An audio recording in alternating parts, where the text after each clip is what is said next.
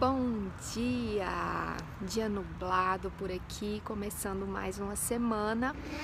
E hoje o nosso papo vai ser sobre valor, entrega de valor. Muita gente confunde valor com preço. E hoje a gente vai diferenciar isso. Primeira coisa que você precisa entender é que o preço é aquilo que o seu cliente paga e o valor é aquilo que ele recebe. E o valor ele está totalmente relacionado com a experiência que o cliente vai ter com aquele produto ou serviço, tá? E também com o tempo que aquele produto ou serviço leva para atender ali as necessidades, para satisfazer as necessidades desse cliente. Vamos pegar um exemplo para ficar mais fácil de entender, tá bom? Então pensa no seguinte: você escolheu um filme para assistir, chegou no cinema, comprou sua pipoca, sentou e começou a assistir o filme.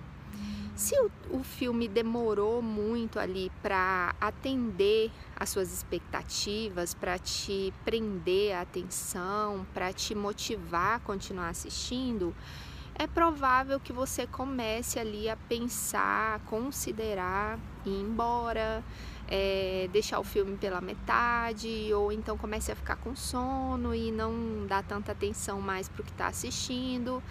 Enfim, o filme precisa te prender, precisa te encantar, te emocionar para que você tenha vontade de continuar assistindo, não é verdade? Pode até ser que do meio para o final ele se mostre um filme muito interessante, mas se ele não conseguiu fazer isso ali logo no início, as chances são que a sua percepção de valor comece a ficar prejudicada, certo? Você já comece a achar que aquele filme não tem tanto valor é, para você, tá? Então o que, que acontece? O valor está totalmente relacionado à questão do custo-benefício. Você tem que olhar para um produto e, e, fazer uma conta mental, que é o que a gente faz quando a gente vai decidir por uma compra, tá? É totalmente sem perceber isso, mas o que, que a gente faz? A gente faz uma continha mental e pensa o seguinte: é, eu vou pagar X por esse produto, mas o que, que eu vou receber em troca?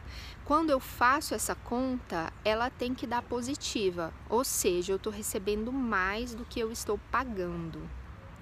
E agora a gente vai falar sobre os três passos para você definir a sua proposta de valor.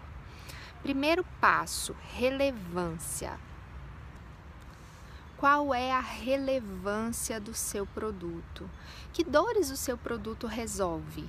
Ele precisa, para esse produto existir, ele precisa resolver alguma dor do seu cliente que dores ele resolve, como ele ajuda o seu cliente, que diferença ele fará na vida do seu cliente. Segundo passo, definir os benefícios. Que vantagens reais o meu produto entrega para o meu cliente? Passo 3, diferenciação. Pensa aí, como o seu produto se diferencia dos produtos da concorrência? Aqui cabe um exemplo interessante também, também sobre cinema. Pense no seguinte: é, você já deve ter visto ou ouvido falar daquelas salas de cinema 4D.